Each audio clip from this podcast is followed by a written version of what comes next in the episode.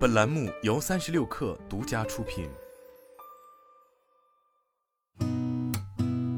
八点一刻，听互联网圈的新鲜事儿。今天是二零二三年四月七号，星期五，早上好，我是金盛。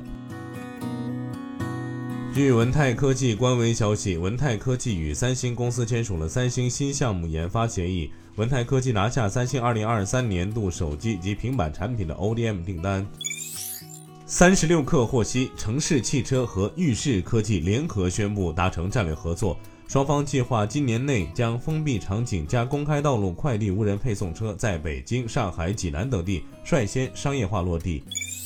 天眼查 App 显示，北京爱奇艺科技有限公司《生化启示录》VR 游戏软件著作权获登记批准，当前版本号为 V 一点零。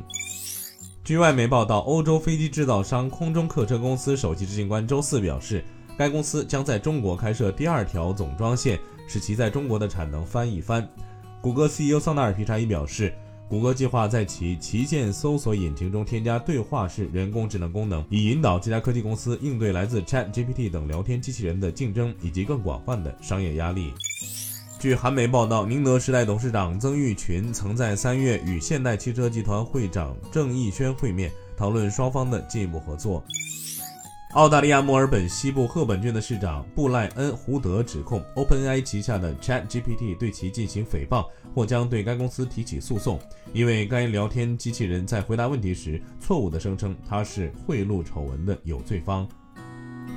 今天咱们就先聊到这儿，我是金盛八点一刻，咱们下周见。